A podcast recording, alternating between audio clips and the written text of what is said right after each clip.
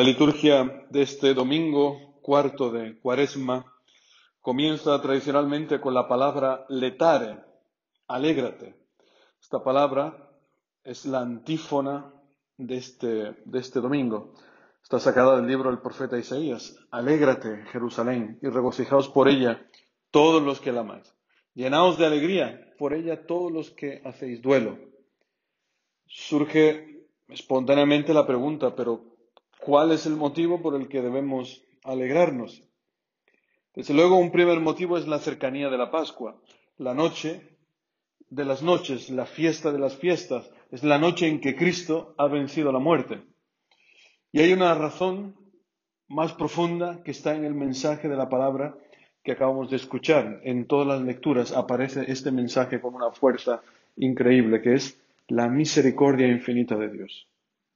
Lo escuchamos en el Evangelio y también a San Pablo. Tanto amó Dios al mundo que entregó a su unigénito, para que todo el que cree en Él no perezca, sino que tenga vida eterna. San Juan Pablo II, allá por el año 79, se preguntaba si el hombre de nuestro tiempo siente la necesidad de este anuncio, o sea, de escuchar que Dios dio a su Hijo al mundo que todo el que cree en Él no perecerá, que va a tener vida eterna. ¿El hombre de hoy necesita este anuncio? Pues el Papa en aquel tiempo pensaba que a primera vista parece que no, teniendo en cuenta que la humanidad parece segura de sí misma y que prescinde tranquilamente de Dios, reivindicando también una libertad absoluta contra la ley moral. Pero el Papa añade, cuando miramos de cerca la realidad de cada persona, obligada a confrontarse con su fragilidad y su soledad, nos damos cuenta de que mucho más de lo que se cree, los ánimos están dominados por la angustia, por el ansia ante el futuro y por el miedo a la enfermedad y a la muerte. Estas palabras que, como digo, son del año 79, son de una rabiosa actualidad, porque es precisamente lo que está viviendo la humanidad en nuestro tiempo este tiempo de pandemia que nos está tocando vivir, que vamos ya para un año, pensábamos muchos que iba a ser un tiempo corto o que no nos iba a tocar de esta manera, pero eh, Dios está permitiendo que vivamos este tiempo así. Y muchos pues están dominados por la angustia, por el ansia ante el futuro y por el miedo a la enfermedad y a la muerte, como decía el Papa. Esto lo experimenta sobre todo el hombre que ha cortado su relación con Dios. Esto lo resalta la primera lectura. Habla de una manera muy fuerte sobre el pecado del pueblo. Decía el libro de las crónicas, todos los jefes, los sacerdotes y el pueblo multiplicaron sus, infidelidades, imitando las aberraciones de los pueblos y profanando el templo del Señor. El Señor, Dios de sus padres, les enviaba mensajeros a diario, pero ellos escarnecían a los mensajeros de Dios, se reían de sus palabras y se burlaban de sus profetas. El Señor va a intervenir con fuerza ante el pueblo, el Señor tiene que abatir su soberbia, lo hace por amor, el amor inmenso que tiene el Señor por este pueblo, el pueblo elegido. El Señor no, no nos puede dejar en esta situación. La caída de Jerusalén, la destrucción del templo, la abolición de la dinastía davídica han sido permitidas por Dios. El salmo responsorial que hemos cantado expresa el dolor de los desterrados. Ese famoso Salmo 136. Junto a los canales de Babilonia nos sentamos a llorar con nostalgia de Sión. Y el salmista da un grito enorme. ¿Cómo cantar un cántico del Señor? en tierra extranjera. Esto nuestro catequista Kiko Argüello lo expresa de una manera impresionante, como ha puesto música a este, a este canto, que nos, nos hace realmente vivir la angustia de este pueblo en el exilio. Pues bien, estas calamidades por las que ha pasado el pueblo de Israel no significan que Dios haya puesto punto y final al designio de amor que tenía con ellos, porque es una alianza que Dios ha cerrado con el pueblo de Israel es irrevocable. A través de los castigos, Dios siempre tiene un plan de misericordia. Por eso, como escuchábamos al final de la lectura, Dios suscita al rey Ciro, a quien inspira una política de benevolencia con los judíos, quienes construirán el nuevo templo, de modo que Dios pueda estar de nuevo presente en medio de su pueblo. Pero, conocemos la historia, vendrán nuevas destrucciones y nuevas purificaciones del templo, porque, como decía uno de mis formadores, donde hay hombre, hay pecado.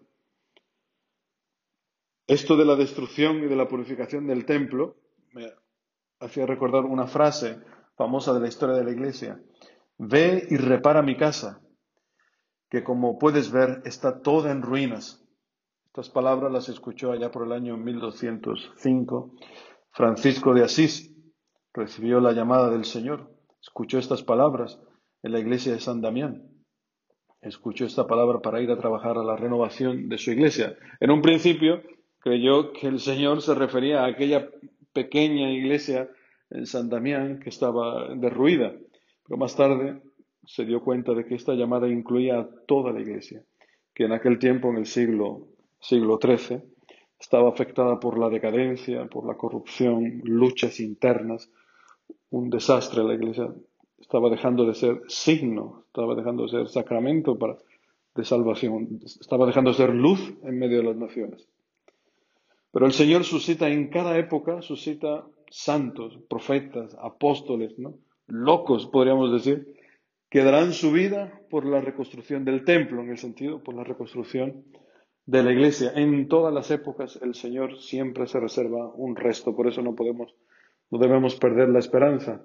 También en este tiempo nuestra iglesia está sufriendo, sobre todo hablo por, por mi propia diócesis aquí en, en Colonia, un tiempo de, de mucho, mucho sufrimiento, muchos ataques eh, está recibiendo por parte de los medios de comunicación por, a causa de, los abusos que hubo en el pasado, abusos eh, sexuales y todo el proceso que se está llevando a cabo, que el día 18, si mal no recuerdo, se publicarán las actas con los nombres de los culpables, será una cosa terrible, ¿no? Pero no podemos perder la esperanza, como digo.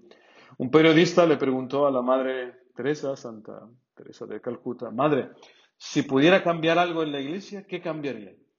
Y ella le respondió, me cambiaría a mí misma. Esto es importante porque no podemos, el cristiano no puede juzgar a nadie, no podemos pensar siempre, es el otro el que tiene que cambiar, la iglesia tiene que cambiar. No podemos, no podemos juzgar.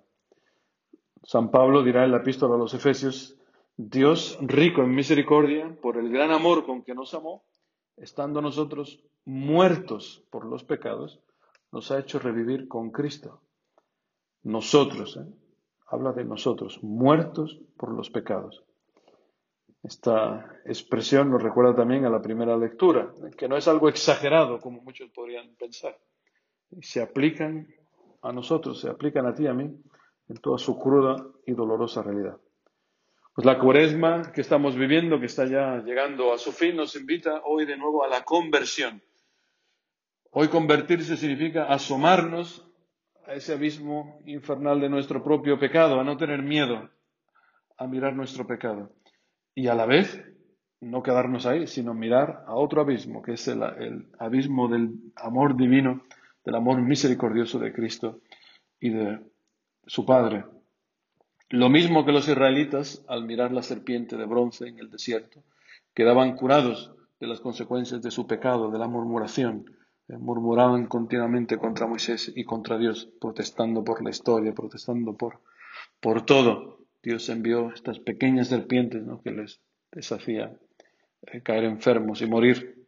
Pues así también nosotros estamos llamados a mirar a Cristo, levantado en la cruz. A esto nos invita el Evangelio de este domingo. Esto no es algo mágico, no se trata solamente miro a la cruz y ya, sino mirar a la cruz significa, es algo más profundo. Dice San Agustín, Dios condena tus pecados. Y si también tú los condenas, te unes a Dios. Cuando comienzas a detestar lo que has hecho, entonces comienzas tus buenas obras.